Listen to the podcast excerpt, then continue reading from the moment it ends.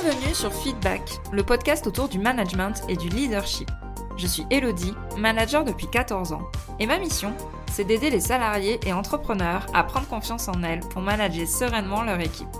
Alors si toi aussi tu es convaincu qu'on peut avoir un management bienveillant et un leadership affirmé sans écraser les autres, abonne-toi. Tu trouveras ici tous mes conseils et retours d'expérience pour t'aider à devenir une des leaders de demain. Je te souhaite une agréable écoute. Je te retrouve aujourd'hui pour une super interview avec une personne extra que j'avais vraiment hâte d'accueillir sur le podcast. C'est Fabienne Whittord. Fabienne est coach pour les dirigeants et franchement, pendant toute cette interview, elle nous a donné des pépites pour pouvoir beaucoup mieux vivre son leadership et son management au quotidien. On a parlé de plein de sujets différents. L'hypersensibilité, qu'est-ce que c'est que l'intelligence émotionnelle, comment vivre avec ses émotions au travail et non pas gérer ses émotions, elle nous explique très bien comment le faire. Comment est-ce qu'on peut passer d'un manager expert à un manager coach? Et encore plein d'autres sujets et euh, je crois qu'on aurait pu parler des heures avec Fabienne sur cette thématique-là. Et surtout, je te conseille de l'écouter jusqu'au bout parce qu'il y a vraiment des pépites qui sont données à la fin de l'interview. Il y a plusieurs conseils qui sont donnés qui peuvent être appliqués dans ton quotidien, que tu sois entrepreneur, salarié, manager, dirigeante, peu importe. Je te laisse donc écouter mon échange avec Fabienne et je peux t'assurer que à la fin, tu vas vraiment trouver des clés à appliquer dans ton quotidien. Bonjour Fabienne, je te remercie vraiment euh, d'avoir accepté mon invitation pour euh, t'interviewer et participer au podcast. On se connaît depuis à peu près un an, enfin on se connaît, on échange entre nous déjà depuis un an à peu près, puisqu'on a pas mal de sujets en commun. Donc tu es très active notamment sur LinkedIn à travers euh, des thématiques comme le leadership, le développement personnel et un petit peu de management. Donc pour les personnes déjà qui ne te connaîtraient pas, est-ce que tu pourrais un peu présenter ton parcours euh, et quelle est un peu ta vision au niveau du leadership euh, et pourquoi est-ce que tu t'es lancé euh, dans ton activité? Donc déjà, bonjour Elodie et merci de ton invitation. Ça me fait très très plaisir d'être avec toi et de discuter.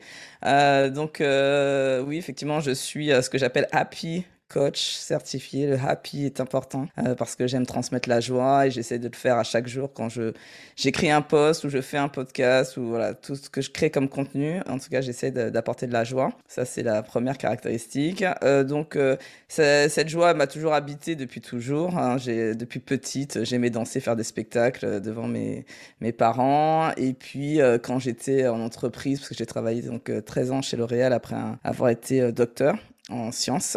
Et euh, pareil, euh, j'étais un peu le rire euh, qu'on reconnaissait dans le couloir, dans les salles de réunion. Donc mes anciens collègues pourront témoigner que c'était ma marque de fabrique aussi. Et ben, je transmets ça aujourd'hui. Donc depuis deux ans, j'ai créé mon entreprise qui s'appelle Oser être et qui qui évolue en même temps que moi, euh, parce qu'oser être soi, bah, c'est aussi évoluer, mieux se connaître, euh, voilà, s'affirmer. Et, euh, donc voilà, donc on s'est rencontrés effectivement sur des sujets de management, parce que c'est quelque chose qui m'anime beaucoup, parce que moi-même j'ai souffert d'avoir des mauvais managers, j'ai beaucoup souffert de ça. Et donc j'ai à cœur aussi de contribuer à, à donner des tips euh, sur le management, même si euh, je préfère euh, le leadership et le développement personnel, mais j'aime bien le management pour contribuer comme toi, en tout cas, à avoir des managers dignes de ce nom, comme j'aime dire. Tout à fait, dans la bienveillance et qui cherchent à faire évoluer les personnes de leur équipe. Je sais qu'on est tout à fait raccord sur cette mmh, thématique-là. c'est pour ça que c'est important pour moi de, de t'avoir sur ce podcast. Je me souviens à l'époque, on avait fait une visio ensemble. Il y, a, un an, quand on avait commencé à, échanger ensemble, on avait euh, du coup euh, pris le temps d'échanger en visio pendant au moins une bonne heure sur nos thématiques euh, respectives. On avait beaucoup parlé d'hypersensibilité. C'est quelque chose que tu mets en avant dans la définition de ton caractère et de ta personnalité, avec le, côté multipotentiel aussi. Et je me dis peut-être qu'il y a des gens qui nous écoutent, qui pourraient être hypersensibles, mais qui ne le savent pas. Est-ce que tu pourrais peut-être définir qu'est-ce que c'est que l'hypersensibilité, comment est-ce qu'on le reconnaît, comment est-ce qu'on le perçoit, comment est-ce qu'aussi on peut le tourner en avantage dans le cadre du travail, du quotidien pro, euh, pour aider peut-être certaines personnes qui nous écoutent. Mmh. Ben, en fait, l'hypersensibilité, moi j'ai découverte aussi euh, très très tardivement. Euh, malheureusement, j'ai envie de dire, parce que ben, quand on comprend son hypersensibilité, la vie, elle est tout de suite plus facile. ça ne veut pas dire que ça disparaît, bien, évidemment que non, et j'en parlerai des bénéfices à être hypersensible. Mais c'est vrai que là où je me sentais trop différente, toujours à côté de la plaque, dans les, des fois les, les relations. Souvent, c'est exacerbé dans la relation. Euh, des émotions qui sont euh, euh, décuplées, en fait. on est, des fois, on se dit, mais pourquoi on réagit comme ça alors qu'entre guillemets, la majorité des gens ne réagissent pas aussi fortement, violemment. Moi, c'était plutôt la colère comme émotion qui était très forte, mais il y a d'autres personnes, ça peut être la tristesse, ça, ça peut être autre chose. Euh, mais en tout cas, quelque chose qui nous pourrit la vie sans vraiment comprendre pourquoi, en fait. Et, euh, et c'est vrai que le jour où j'ai compris, c'est pour ça que c'était intéressant et j'aime bien en parler euh, parce que euh, tous mes clients le sont. Et j'ai envie de dire déjà, si les gens t'écoutent et te suivent, c'est que certainement ils en sont un des deux. Euh, parce qu'on attire ce qu'on ce qu'on est. Tout à fait. bah, bah, mon audience est principalement hypersensible et là c'est très large en fait dans l'hypersensibilité. Il y a des gens qui sont voilà peut-être encore plus exacerbé, ça dépend des sens, ça dépend de plein de choses. C'est très complexe en fait l'hypersensibilité, mais ça permet euh, sans se mettre dans une case parce que moi je suis contre les cases, mais de comprendre son comportement. Et c'est ça que j'essaye de faire depuis euh, des années, c'est encore mieux me connaître, mieux comprendre tout ça pour euh, aussi accepter, parce que ça passe par cette étape-là après, d'accepter que ça existe. Et quand, parce qu'on a un moment un peu un déni, non c'est pas moi, non c'est pas possible, etc. Puis après on commence à accepter. Et comme par hasard, c'est comme les femmes enceintes. Euh, ben quand on est enceinte, en fait, on voit que des femmes enceintes. Ben c'est pareil. Quand on est hypersensible, on voit que des gens hypersensibles. Parce qu'en fait, ben, vu qu'on on l'assume, ben, on vibre et donc forcément on attire euh, ces personnes-là. Et donc euh, bon, quand on commence à dire ben, on n'est plus tout seul, ben, déjà ça nous rassure aussi. Donc ça c'est encore une autre étape. Mm, mm. Et puis la dernière étape, c'est vraiment de commencer à avoir le bénéfice. Euh, comme de la même manière on peut voir du bénéfice à faire avoir des échecs, ben, on a aussi le bénéfice d'avoir l'hypersensibilité pour la créativité, pour le fait d'être empathique, de comprendre l'autre. Moi dans le coaching c'est essentiel en fait quand je coach quelqu'un d'avoir cette hypersensibilité des personnes n'ont pas besoin de me parler, je sens, je capte des choses. L'intuition vient pour moi, elle est renforcée grâce à l'hypersensibilité. Et il y a plein de gens qui aimeraient être intuitifs. Donc euh, ça, c'est euh, euh, faire confiance à son intuition. Et après, on voilà, on, on, se dit c'est une force qui nous démarque de plein d'autres personnes, quoi. Mmh, mmh. Alors, je te rejoins sur le fait d'accepter ses émotions. Donc toi, tu disais que ça se retranscrivait plutôt par la colère. Moi, c'était plus par la tristesse j'ai pendant très longtemps euh, les larmes en fait qui venaient soit pour rire, parce que dès que je rigole, je pleure. enfin, quand je rigole, quand j'ai un bon fou rire, etc., je pleure. Et à l'inverse aussi, euh, les, émotions négatives se retranscrivaient par euh, le fait de pleurer. Et je m'en suis voulu, mais pendant des années, de pleurer à la moindre contrariété. C'est je, je voyais ça comme une faiblesse. Et en fait, comme tu dis, il faut commencer par l'accepter. Ça sert à rien de se batailler contre ça, malgré toutes les injonctions qu'on peut avoir de l'extérieur. Et effectivement, on a plein de, qualités en étant hypersensible. Alors, je ne sais pas si je le suis complètement, mais euh, effectivement, on a, euh, comme tu dis, de l'empathie et on peut percevoir chez les autres. Ils n'ont pas, comme tu dis, besoin de parler, juste dans la façon d'être, dans le regard, dans un geste, dans une mimique euh, sur le visage, on peut comprendre ce qui se passe. Et effectivement, le but, c'est d'en tirer une force et de pouvoir l'utiliser après dans son quotidien. Ce que j'aime bien chez toi, c'est que tu parles beaucoup des émotions, de le fait de les accepter. Et comment, voilà, on, vit un peu dans un monde du travail où ces émotions doivent être limite refoulées, où il ne faut pas les montrer. Et j'aime bien parce que tu vas contre ça. Et j'aimerais bien que tu nous en parles, voilà, pour les personnes qui nous écoutent, comment, est-ce qu'on fait pour accepter ces émotions? Pourquoi il faut accepter ces émotions au travail? Pourquoi il ne faut pas porter un masque au travail? Hmm. Oh là là là là, ça c'est. Euh, on fait thèse, on fait thèse, antithèse. Euh. Parce que là, tu vois, là, tu, je vais essayer de, de, de, structurer. Peut-être aussi comment arriver à gérer ses émotions au travail. Ouais. Alors, euh, c'est très bien. Je, suis dans la réponse. J'aime bien une question précise. Merci, Elodie, parce que là, sinon, je vais parler pendant des heures. Alors, comment gérer ses émotions au travail? Déjà, on ne gère pas ses émotions. Contrôler, gérer, ça n'existe pas, en fait. c'est un leurre. C'est quelque chose qu'on fait comme première étape euh, pour essayer de justement euh, combattre ça. Mais on l'a dit tout à l'heure, plus on combat quelque chose et plus en fait il revient en boomerang et il, vient encore de plus en plus fort. Donc à mon avis, n'essayons pas de gérer. Euh, la question, c'est comment accepter en fait euh, ces émotions? Comment accepter ben, qu'on chiale quand, en, voilà, en réunion devant tout le monde. En fait, derrière, c'est le regard des autres. En fait, quand on regarde bien, euh, si on va jusqu'à la finalité, c'est accepter comment je fais pour vivre le regard des autres quand je suis en entreprise, parce que tout le monde n'a pas forcément le même niveau de conscience. Tout le monde ne va pas forcément dire être bienveillant à voir quelqu'un, par exemple, moi c'était la colère, qui crie, voilà. Donc ça, ça c'est c'est le premier point, c'est déjà comment j'accepte moi-même le regard des autres. Et le deuxième point, c'est comment je fais pour mieux vivre ces émotions en entreprise moi-même, en fait.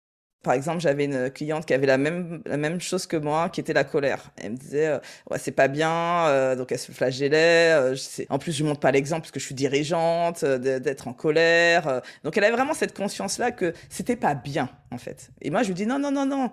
La colère, elle est saine, en fait. La colère, en fait, chaque émotion nous signifie un signe, nous dit quelque chose. Donc en fait, c'est la question, c'est de savoir qu'est-ce que ça nous dit. Euh, généralement, il y a un besoin qui est non satisfait derrière. Donc, euh, c'est aller creuser pour savoir qu'est-ce qui nous met en colère. Et là, je, disais, par exemple, quand tu es en colère, est-ce que c'est parce que tu ne te sens pas entendu? Est-ce que c'est parce que tu euh, ne te sens pas respecté? Est-ce que tout ça, c'est des choses qui sont liées à la colère? Et ce qui est intéressant dans la colère, c'est que ça nous met en mouvement. Donc, en fait, quand on n'est pas content de quelque chose, ben, on va décider de changer la situation. Et donc, en fait, on passe souvent à l'action.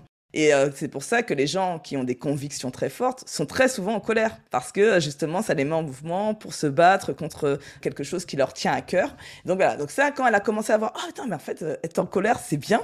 Donc déjà, c'était euh, c'était pas mal. et puis après, je lui dis, ok, maintenant que tu as compris que c'était pas un problème, c'est plutôt comment je fais pour que cette colère qui est interne, je, les autres ne la subissent pas.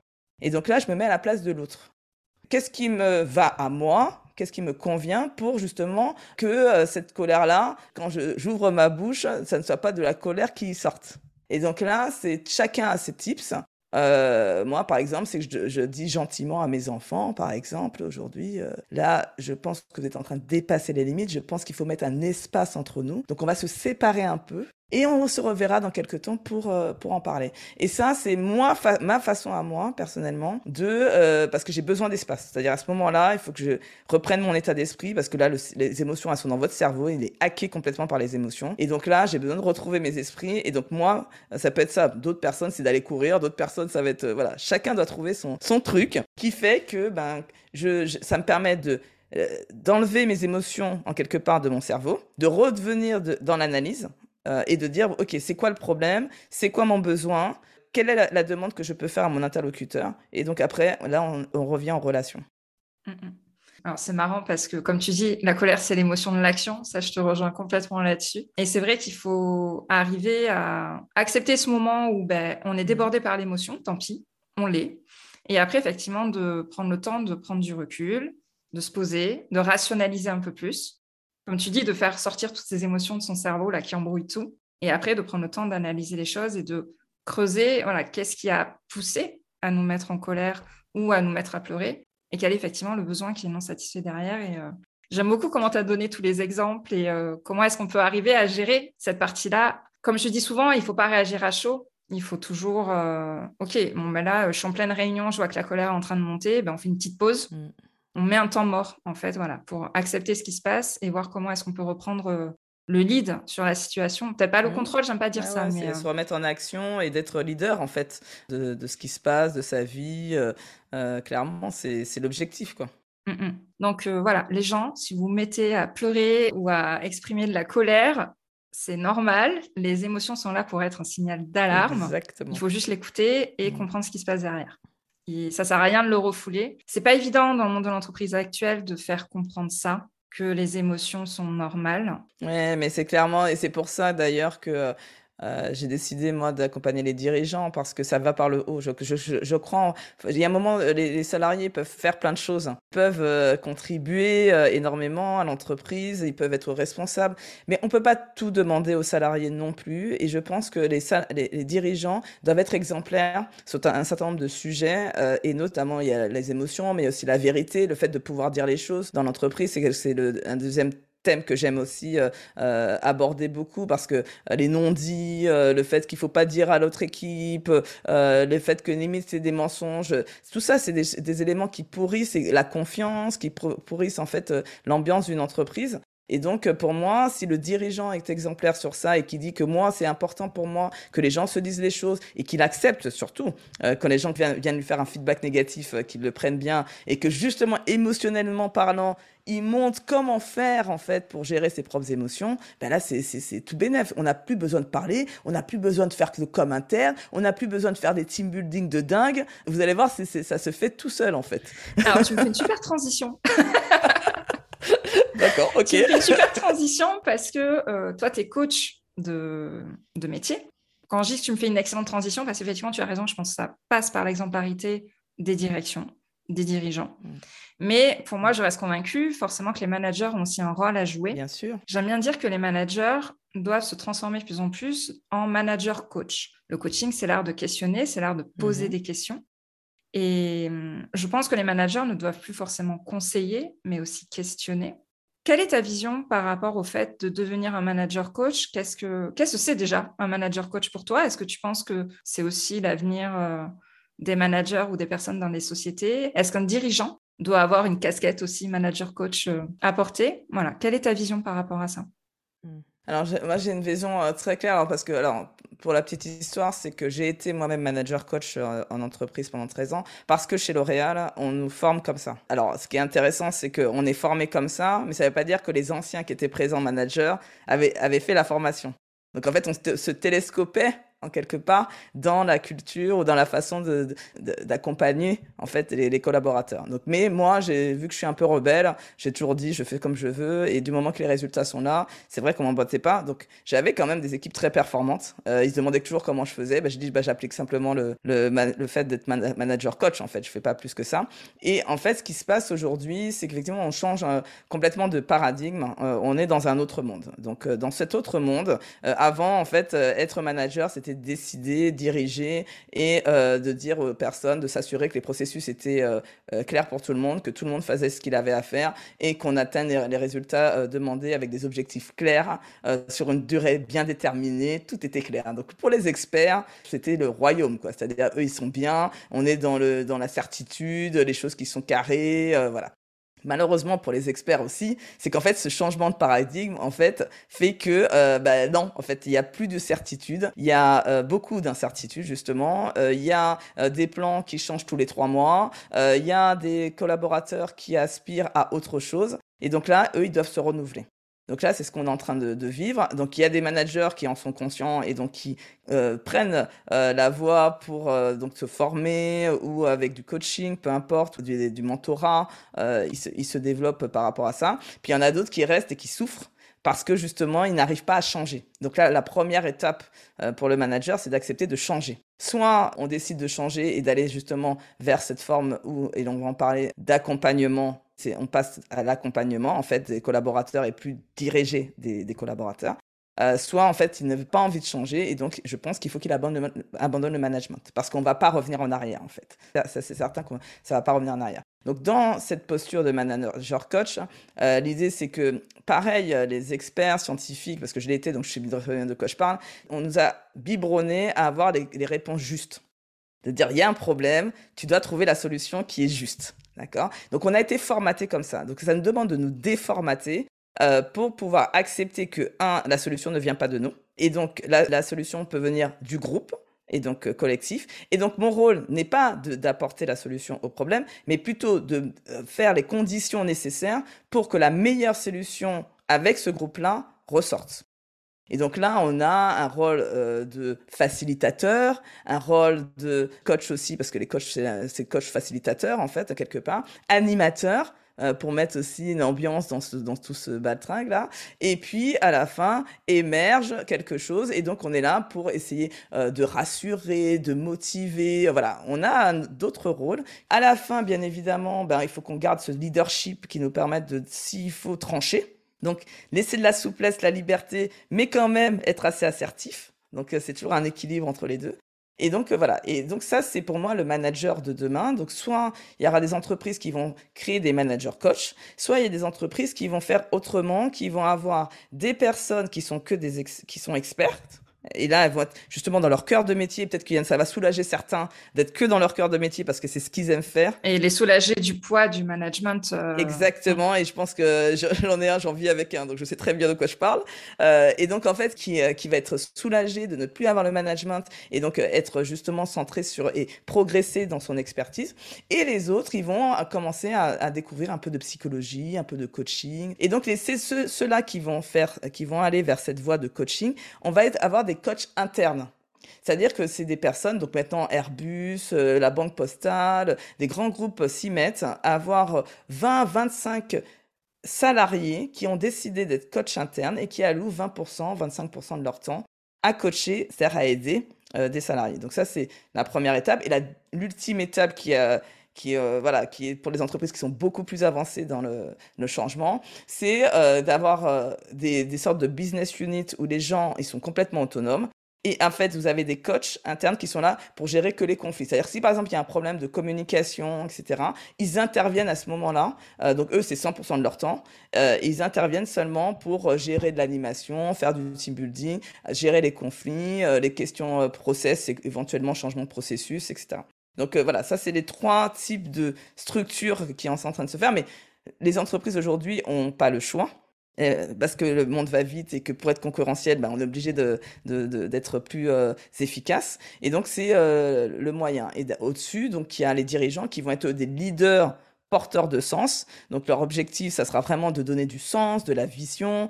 C'est autre chose encore. Et donc c'est là aussi où moi j'accompagne les dirigeants qui le veulent, parce que tous ne sont pas à ce niveau-là, euh, d'être vraiment euh, focalisés sur essentiellement la vision, euh, s'assurer que les moyens sont donnés et qu'après faire confiance à son équipe, que tout roule en termes opérationnels. J'adore la vision, je suis entièrement d'accord avec toi sur tout ce que tu as dit. Et euh, bon, bien évidemment, c'est pas pour demain, demain, mais c'est pour dans quelques années. Tout à fait. Le but est, euh, comme tu dis, il y a un vrai changement de paradigme où on passe de des aspects très rationnels, factuels, comme tu dis, il fallait absolument avoir la réponse en tant que manager et la donner.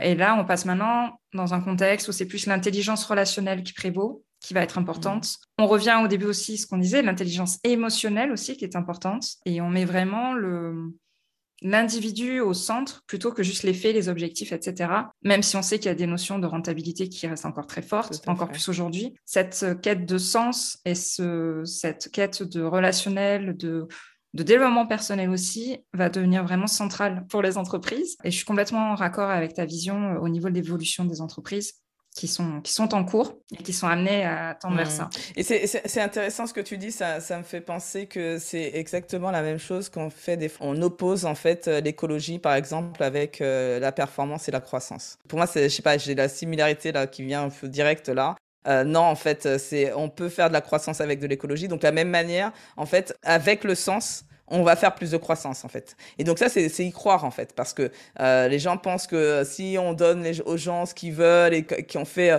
comme ils veulent, etc., de la liberté, ça va diminuer la productivité, ça va diminuer la performance, la croissance de l'entreprise. Et c'est de croire en fait que plus on fera confiance, plus on donnera la liberté et plus on donnera, effectivement, il faut donner du sens et une vision très claire pour que tout le monde sache que quand il doit prendre une décision, au regard de quoi il prend sa décision. Euh, et que chacun se connaisse suffisamment pour connaître ses forces et ses limites, pour savoir à quel moment c'est dans mon, dans mon périmètre et à quel moment ce ne l'est plus et que je dois demander au-dessus ou de l'aide euh, à quelqu'un d'autre. Et donc euh, tout ça, c'est aussi y croire en fait. Et plus on aura des entreprises modèles qui vont euh, montrer ça que bah, grâce à ce changement, c'est pour ça que je suis beaucoup sur LinkedIn, les entrepreneurs qui osent euh, tester de nouvelles choses, euh, parce qu'en fait derrière ils savent pas, mais derrière il y a des modèles en fait qui sont très connus pour ceux qui s'intéressent au, au, management de demain. Et euh, moi, dès que je vois des exemples qui pourraient faire, euh, qui correspondent à ça, je les suis parce que je veux voir, montrer, euh, oui, regardez, ça marche en fait. Et plus on va faire ça, et plus en fait, je pense que ça va donner envie aux autres d'y aller, d'oser y aller aussi, quoi. Oui, oui, complètement. Le mot oser très fort chez toi, donc je suis pas étonnée. pour les managers qui nous écoutent et qui aimeraient commencer à aller dans cette notion de manager coach. Quelles questions puissantes euh, ils pourraient poser à leur équipe? Qu'est-ce que, qu'est-ce que toi, en tant que manager ou en tant que coach, quand tu coaches des dirigeants, Quelles sont des, si tu avais euh, deux, trois questions puissantes qu'ils peuvent utiliser dans leur quotidien, dans leur gestion d'équipe, ou aussi pour affirmer leur leadership? Hmm. Alors déjà, la première chose, c'est euh, de savoir chaque jour comment vont ces équipes.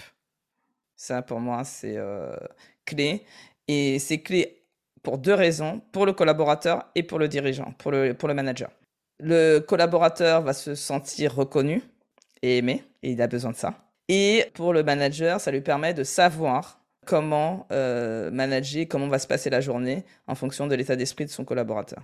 Donc ça, c'est une question que je pose souvent pour tous les démarrages de coaching et que on avait euh, instauré euh, chez L'Oréal, c'est comment tu te sens? Comment tu te sens quand c'est individuel. Et puis on, quand on est en collectif, une réunion collective, on fait, euh, on parle souvent de la météo, les gens rigolent sur la météo intérieure, etc. Mais c'est pas, on s'en fiche de ça, c'est pas ça le problème, c'est pas est-ce qu'on on est d'accord ou pas avec la météo, c'est la question, c'est est-ce que ça t'intéresse de savoir si ton collaborateur il va bien, est-ce qu'il a bien dormi, est-ce que le fait qu'il ait un bébé, euh, est-ce que c'est pas contraignant pour lui, qui fait que peut-être que ça explique pourquoi il est moins performant euh, en ce moment, ou parce qu'il a des problèmes de santé, ou que quelqu'un de sa famille est tu n'en sais rien, mais si jamais on libère la parole, c'est pour ça que la libération de la parole est importante, euh, et qu'on justement on prend le temps en début de réunion de demander à chaque personne comment elle se sent, surtout si on est en plus en one-to-one. Euh, déjà, c'est la première question pour moi qui est essentielle et qui est là, ça permet de, créer du lien en fait avec euh, le collaborateur.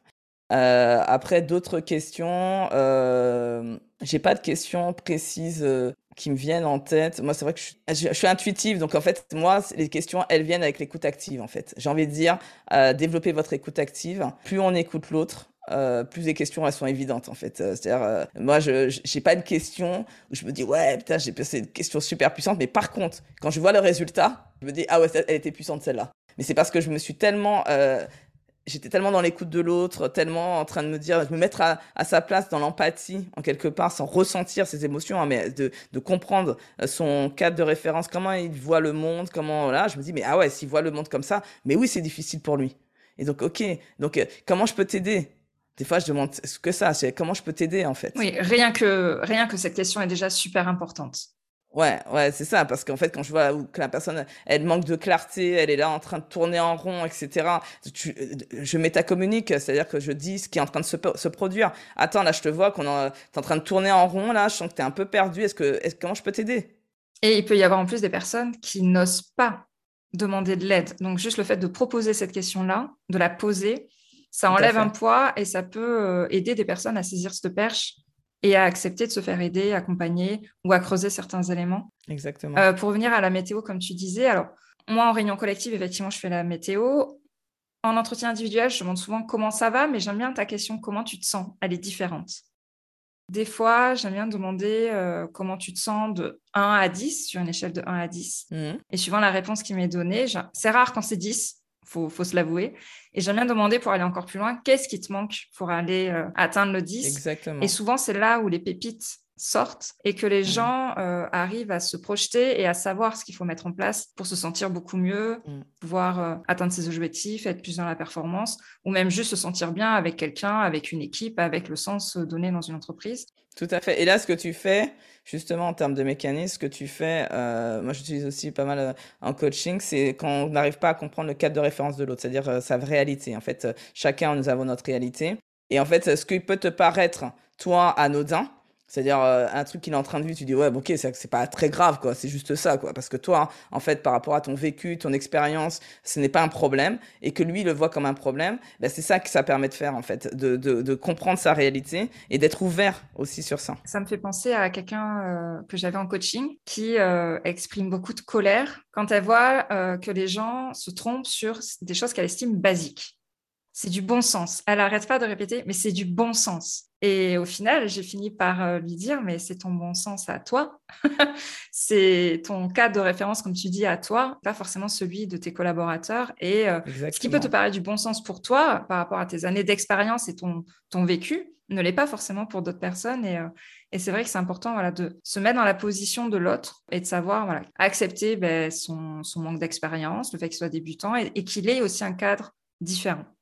Et bon, là, après, on rentre dans le relationnel, la gestion des personnalités, et je pense qu'on peut... Euh, oui, et puis, euh, alors, ce qui est intéressant dans ça, et que justement, le changement de paradigme qui, nous, qui est en, train de, vivre, c'est que la diversité, tout le monde en parle, là, ouais, c'est super, mais de la diversité, tatati, tatata, je veux pas être le contraire, je suis une femme noire, je veux pas dire que je veux pas de la diversité, mais je veux dire, juste, moi, je suis pour la diversité, pour l'intelligence collective, parce que ça, ça permet d'avoir des idées enfin innovantes. Parce que quand on vient tous du même moule, on a toutes les, toutes les mêmes idées, c'est chiant, en fait.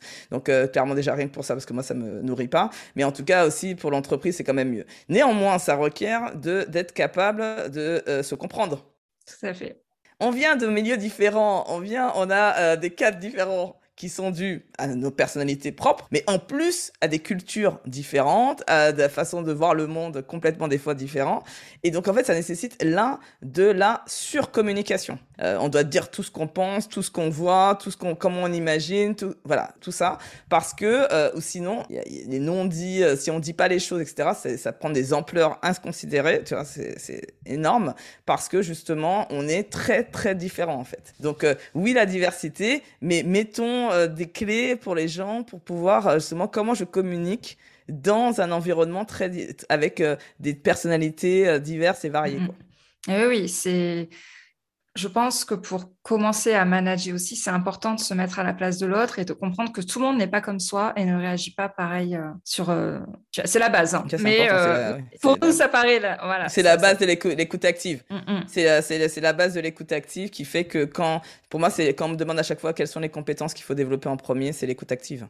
C'est-à-dire, si t'as pas ça, euh, tout le reste, je pourrais donner tous les conseils du monde, ça ne changera rien en fait. Complètement.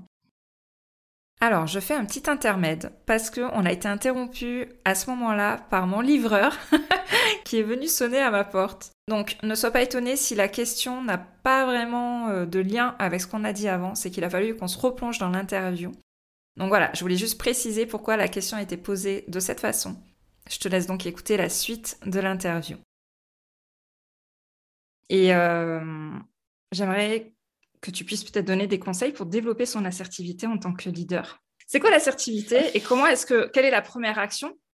S'il y avait une action à faire, comment est-ce qu'on peut développer son assertivité en tant que leader? Très intéressant. Très intéressant comme question. Je me suis jamais posé la question parce que moi je suis assertive depuis toujours, donc je ne me suis pas vraiment, ça n'a jamais été vraiment un problème pour moi. Mais par contre, je le transmets. Euh, je pense à travers mes écrits, euh, à travers euh, mes coachings. Pour moi l'assertivité, c'est beaucoup lié avec le fait de s'affirmer et, après de s'assumer en fait. Donc pour moi, dedans, il y a les deux dans l'assertivité. Et la première étape que j'aime faire faire généralement, c'est de savoir dire les choses. Et ça, c'est déjà un truc énorme. Je ne vais même pas dire le savoir dire non. C'est encore un autre truc. C'est l'autre stade encore. C'est encore plus évolué. C'est encore un autre stade. Mais euh, de juste, j'avais fait un post comme ça, juste déjà le nom d'une copine que j'avais accompagnée comme ça en discutant, voilà, et qui a un jour dit non sans se justifier. Euh, déjà, elle était toute contente parce que voilà, c'était juste euh, déjà incroyable. Et en fait, il s'est rien passé comme elle avait imaginé un truc horrible. En fait, il s'est rien passé. Et j'avais une cliente, pareil, euh, que j'avais accompagnée sur savoir dire en fait à ses équipes les choses. En fait, c'est-à-dire qu'il y avait des comportements qu'elle n'aimait pas, il y avait des choses qui ne, lui convenaient pas.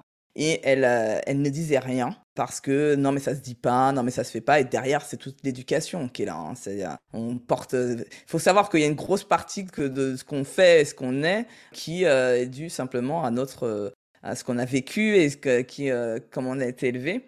Et euh, donc dans son éducation, euh, voilà, on disait pas les choses, il fallait être discret, ça ne se faisait pas, voilà. Et donc rien que de ça, prendre conscience, le fait de se connaître, de comprendre que voilà, c'était un mécanisme qu'elle avait aussi de défense de ne rien dire. Et ben après, on a, on a commencé à dire, ben ok, un petit challenge, petit challenge dans cette situation bien précise. Qu'est-ce que tu vas oser dire à cette personne? Et en fait, petit challenge par petit challenge par petit challenge, de plus en plus gros. Après, à un moment donné, ben ça y est, on, euh, quelqu'un d'assertif. Alors, c'est intéressant parce que j'avais une cliente euh, comme ça aussi euh, qui m'a dit, oh là là, ils sont en train de regretter parce que j'ai ouvert les vannes, j'arrive plus à m'arrêter. parce que là, elle s'est sentie comme libérée d'un truc. Et je pense que tout ce qu'elle avait pas dit, alors là, c'est sorti, quoi. J'ai dit, mais ça va s'arrêter. À un moment donné, le flow va s'arrêter. Mais ça fait du bien. Donc, prends ce, prends-le, vis-le. Euh, toujours. Alors, c'est là où j'accompagne, c'est la façon de dire. Et euh, c'est là où moi, j'ai travaillé beaucoup sur moi. C'est euh, la communication, en fait, pour être assertif. Parce qu'en fait, des fois, il y a euh, un décalage entre notre intention que juste nous préserver ou juste dire les choses parce que pour nous, c'est juste, euh, alors que dans notre communication, elle est pourrie. Quoi. Et donc, en fait, ça fait un effet inverse. Euh, donc, c'est aussi accompagné de savoir comment on dit les choses pour que notre message soit entendu. Parce que j'ai pas plus tard qu'hier dit à un client, quand on ouvre la bouche, il faut avoir une intention et un message clair, sinon on la ferme. voilà, c'est un peu ça.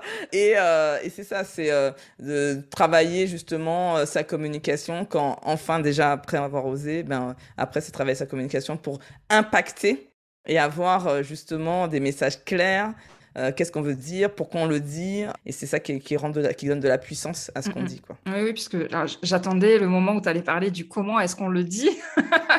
parce qu'effectivement, il ne faut pas que ça sorte comme ça, euh, comme on l'a dans notre cerveau, parce que des fois, c'est pas très joli, joli hein, ce qui se passe euh, dans notre cerveau. Non, non, non, non. Donc, on ne le sort pas tel quel. C'est vrai qu'il y a des façons de communiquer, des façons de le sortir. Mais j'aime beaucoup le fait que tu mm. insistes sur l'intention et le message qu'on veut donner. Euh, c'est vraiment sur mmh. ça où il faut euh, passer du temps à réfléchir, à s'attarder, etc. Moi, je mmh. travaille beaucoup aussi sur la notion de valeur.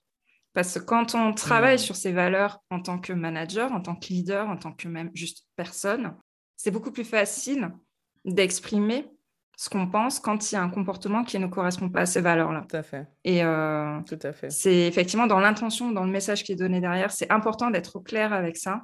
Et c'est du coup beaucoup plus facile euh, d'exprimer son leadership quand on est au clair par rapport à ses valeurs ou par rapport au message qu'on veut donner.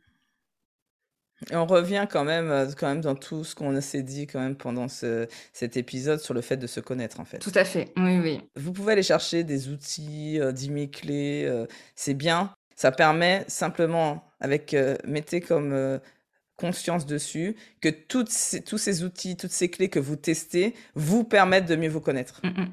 Parce qu'en fait, c'est ça qui permet de savoir qu'est-ce qui me va, qu'est-ce qui me va pas, où je suis à l'aise, où je suis pas à l'aise. Euh, et en fait, de s'écouter. Euh, de, se dire attends là je suis pas très bien je le fais parce qu'il faut le faire donc je dis il faut que je, je me sens obligé mais je mets pas d'énergie je procrastine. Oh là c'est peut-être un signal qui fait que je suis pas au bon endroit. Donc euh, tout ça tout ce que vous testez euh, voyez-le comme euh, tout ce que je fais ça me permet de me connaître. Et plus on se connaît et plus on a une sorte de, de leadership affirmé qui fait que après tout nous paraît beaucoup plus facile dans les relations être les, les interactions et tout. Ouais, tout est beaucoup plus fluide après et beaucoup plus au clair dans nos têtes. Et, et ça nous permet de moins avoir peur du regard des autres ou de mieux gérer les peurs qu'on a derrière. Moi, c'était beaucoup la peur du regard des autres, c'est pour ça que je le cite, mais euh, ça permet aussi de d'affronter un peu ces peurs-là dès qu'on est au clair avec nous-mêmes et qu'on Tout à fait. Ouais, qu'on connaît ses forces et ses limites. Et donc les limites, qu'est-ce que j'en fais? Est-ce que j'ai envie de les travailler pour les transformer en force ou pas? On n'est pas obligé. On peut se dire juste qu'elles sont là. Et donc, comment je fais pour pallier avec C'est là que vient la délégation, c'est là que vient euh, le fait de ne pas le faire aussi, euh, des fois, parce que c'est pas notre truc. Euh, et donc, il faut être toujours au clair avec ses forces et ses limites, en fait. Ouais. Ah, j'adore tous les exemples que tu as cités concernant l'assertivité, j'adore. Les, les, exemples que tu as eus en, coaching, etc., c'est hyper parlant du coup d'avoir aussi des situations mmh. réelles de ce qui s'est passé. Mmh. Et du coup, on arrive bientôt à la fin de l'interview. Donc, j'ai une dernière question pour toi. On a beaucoup parlé du oser, mais tu as aussi une composante chez toi qui est le être. Donc, ça rejoint aussi ce qu'on s'est dit avant. Il faut se connaître, il faut être et oser être comme on est.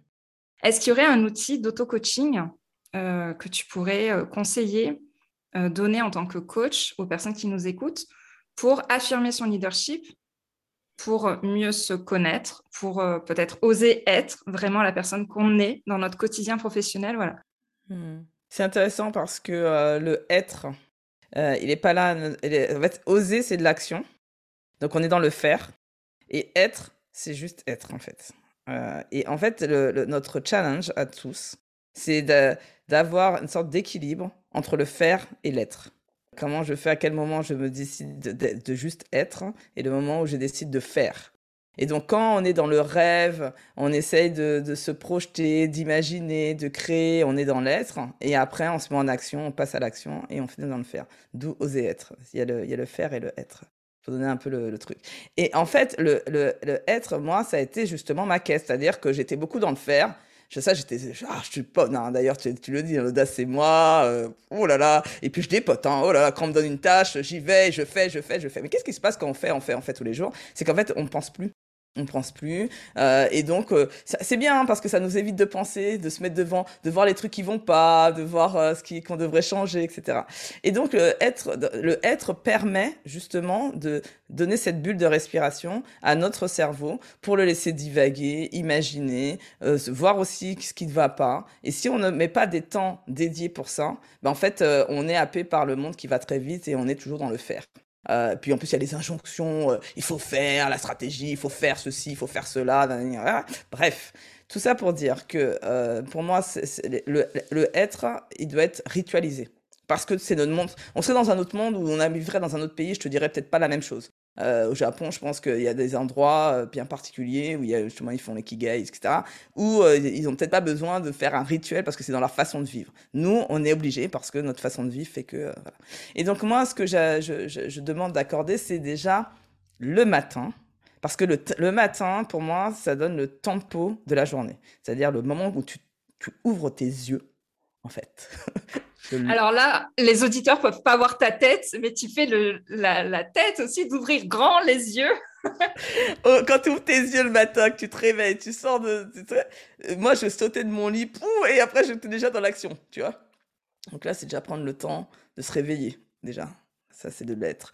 De se dire, voilà, qu'est-ce que, comme, comment j'imagine ma journée va, va se passer, etc. Et de se faire la première action de sa journée doit être quelque chose pour soi quelle que soit l'action. Si on aime prendre son café dans son lit, c'est mon action du matin. Euh, si j'aime lire, si j'aime regarder un peu les réseaux sociaux, j'en sais rien, même si tout le monde dit que c'est pas bien, moi je m'en fous, mais euh, c'est une activité pour soi. Si on aime ça, on le c'est pas une contrainte. Euh, si on aime ça, why not?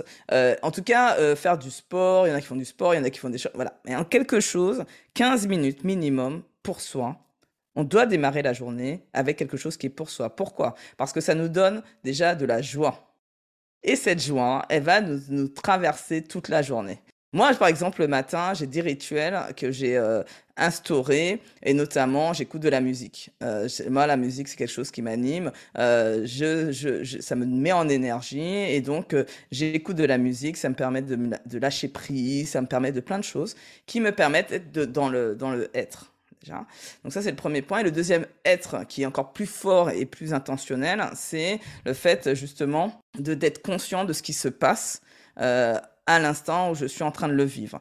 Et donc ça, c'est aussi euh, la gratitude. Moi, c'est quelque chose que j'utilise euh, depuis longtemps, euh, qui prend de plus en plus de place dans ma vie. C'est-à-dire que c'est vraiment euh, merci, euh, merci à ce que je suis en train de vivre, merci d'être en vie, merci de la vie, merci des opportunités qui me sont proposées. Et on, on, célèbre ça aussi régulièrement. voilà. Donc pour moi, c'est vraiment deux choses que je donne comme clé d'auto-coaching, c'est ramener de la joie. Et donc, euh, très rapidement, que les gens, quand ils arrivent, forcément, ils arrivent me voir, ils sont en souffrance. Donc, déjà, le premier truc qu'on fait, c'est remettre de la joie. Comment remettre de la joie dans cette vie euh, pour que déjà, ça soit moins douloureux chaque jour de se réveiller? Et la deuxième chose, c'est gratitude pour euh, voilà, nourrir son cerveau et être conscient de ce qu'on est en train de vivre et ce qu'on est en train de faire, en fait, surtout comme ce moment-là. Merci, Elodie, de me faire passer ce moment-là. Ben moi, en plus, je me régale à écouter tout ce que tu as, raconté pendant cette interview. Euh, comme je dis à chaque fois, moi, je bois les paroles à chaque fois de mes invités. Et, euh,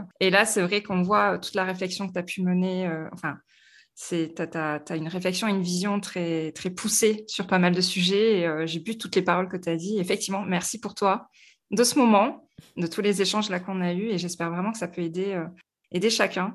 Alors moi, je suis pas trop du matin. Mais je vais essayer d'appliquer ce que tu as dit. Euh, c'est vrai.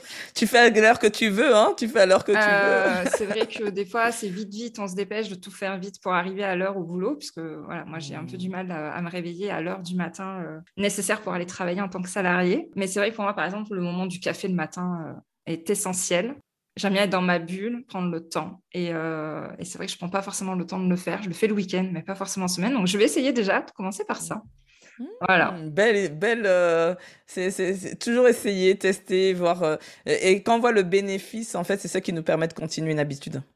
Complètement. C'est, sinon, ça devient une contrainte et on abandonne vite fait ce qu'on essaye de mettre en mmh. place. Et puis, mieux vaut abandonner, moi, je dis. Ah oui, oui, complètement. bah, écoute, merci beaucoup, Fabienne. Les gens qui ont apprécié cette interview, où est-ce qu'ils peuvent te retrouver? Bah, tu l'as dit euh, sur, sur LinkedIn, hein, euh, on est là toutes les deux. Euh, venez nous voir sur LinkedIn, Elodie et moi. et pour les gens qui aimeraient travailler avec toi, voilà, comment est-ce qu'ils peuvent te contacter? Donc, ils peuvent me contacter via LinkedIn aussi, par la messagerie, avec grand plaisir. Instagram aussi, il y a des gens qui me contactent via Instagram.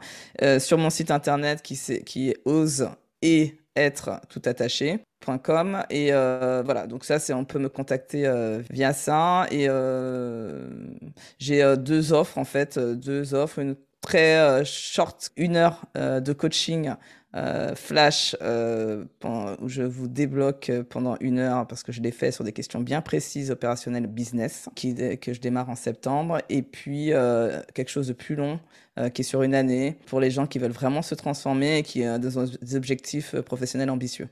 Ok, super. Et euh, il y a ton podcast aussi. Et la podcast euh, qui est en train de changer de nom alors on enregistre euh, ce podcast qui, qui s'appelle Oser être. Oser être va être partout. Oser être, c'est, c'est un chemin. de tous les jours. Je, je, je, suis encore, pour moi, c'est toute une vie. mais en tout cas, ce que je suis contente, c'est au fur et à mesure, je me détache. Et là, aujourd'hui, c'est vraiment le regard des autres aussi comme toi, de, de passer le cap, de... parce que je me dis, du moment où on n'a plus ça, je pense aussi que ça nous libère une énergie de dingue dans ce qu'on ose faire. Euh, clairement parce que je pense que euh, là j'ai fait euh, je fais aussi je sais pas si tu, l'avais vu j'ai fait aussi une newsletter aussi là qui est pour ma, ma, vie de dirigeante et là je vais expliquer le syndrome de l'imposteur et le, le sabotage l'auto-sabotage que j'ai fait depuis un an en fait mais en fait là quand je, je le vois mais je le vis mais je ne, je ne peux pas euh, passer outre euh, parce que j'étais pas assez, assez aguerrie, assez grande euh, en quelque part pour le faire. Et c'est accepter ça aussi. Oui, complètement. C'est comme tu dis, c'est libérateur de plein de choses et, et c'est hyper intéressant de voir qu'une coach s'auto-coach ou s'auto-analyse. Enfin, toute la démarche aussi qu'il peut y avoir derrière qui est hyper intéressant. Moi, j'aime bien rentrer un peu dans les coulisses, un peu la tête des gens, tu vois, euh, les, les questions que les gens se posent, les évolutions qu'il peut y avoir. Bah, c'est vrai qu'on peut donner une image que tout va bien, tout se passe bien, etc. Mais notre cerveau reste quand même rempli de plein de questionnements et de doutes et de croyances. Et euh, donc, c'est hyper intéressant de voir ça aussi dans l'évolution et dans le, tout ce qui peut se passer ouais, dans la réflexion autour de soi de la connaissance de soi, de l'affirmation de ce qu'on pense, de ce qu'on veut être, mmh, euh, et dans ce qu'on veut partager aux autres. Donc, euh, Et c'est surtout, je veux finir sur ça, c'est qu'en fait, nous sommes le produit quand on est coach. Et je trouve que c'est ça qui est difficile. Quand on te dit non, est-ce que c'est à, toi, c'est au produit ou c'est à toi qu'on dit non? Quand tu vois, il y, a plein de choses qui se jouent, mmh, mmh. qui sont exacerbées. Le fait que le produit, ça soit nous en fait quand on est coach. Euh, tu vois, par rapport à. Alors, je me permets juste de rebondir sur ce que tu dis parce que moi, c'est un message que je donne dans ma formation en management. Je me permets juste de rebondir parce que ça me fait vraiment penser à ça. C'est aussi dans la question du jugement des autres, euh, le mhm. regard des autres. Quand on est critiqué sur une décision, quand on est manager, quand on est dirigeant, quand on est leader, j'aime bien rappeler que ce n'est pas soit qui est critiqué. Exactement. C'est soit en tant que manager et en tant que personne qui a pris cette décision. Mm. Donc, je trouve le parallèle hyper intéressant avec ce que tu dis par rapport au, coaching, quand on vend son, sa propre marque qui est soi. Mm. C'est difficile de faire la distinction entre ben, si les gens ne veulent pas travailler avec moi, c'est moi qui ai un problème. Non. Mm. Si les gens ne veulent pas travailler avec toi en tant que coach ou si les gens ne sont pas d'accord avec une décision que tu prends en tant que dirigeant ou manager, ce n'est pas contre toi, c'est contre toi en tant qu'entrepreneur, en tant que coach ou en tant que manager. Bien sûr. Et cette différence-là est hyper ah, importante. très, Et moi, c'est vraiment ça hein, qui m'a permis de faire un cap euh, il y a quelques années et d'assumer certaines choses. C'est c'est pas forcément nous qui sommes remis en cause, c'est notre management, notre décision, notre business, notre offre, mais ce n'est pas nous en tant que soi euh, qui sont remis en cause. Voilà. Donc on va finir là-dessus. on n'a pas envie de se quitter. On n'a pas envie de se quitter là avec euh, Elodie. Je, je, pensais pas qu'on allait euh, continuer euh, encore après, mais voilà, si, ça peut aider des personnes, dissociez bien votre personne de votre management ou de votre entreprise ou de votre business. C'est hyper important. Tout à fait. Voilà. Mais ça, ça va être un super mot de fin. Merci beaucoup Fabienne et j'espère. Merci à toi Elodie. Tout le monde aura pris toute la valeur qu'il avait besoin euh, dans, ce, dans cet épisode. Et il y en avait beaucoup. Donc je te remercie Merci infiniment. Merci à toi. Merci à toi. Merci à toi. Je te remercie d'avoir écouté cet épisode jusqu'au bout. Si tu l'as apprécié, je t'invite à t'abonner sur ta plateforme préférée et à me laisser un commentaire 5 étoiles. On se retrouve au prochain épisode pour parler management et leadership.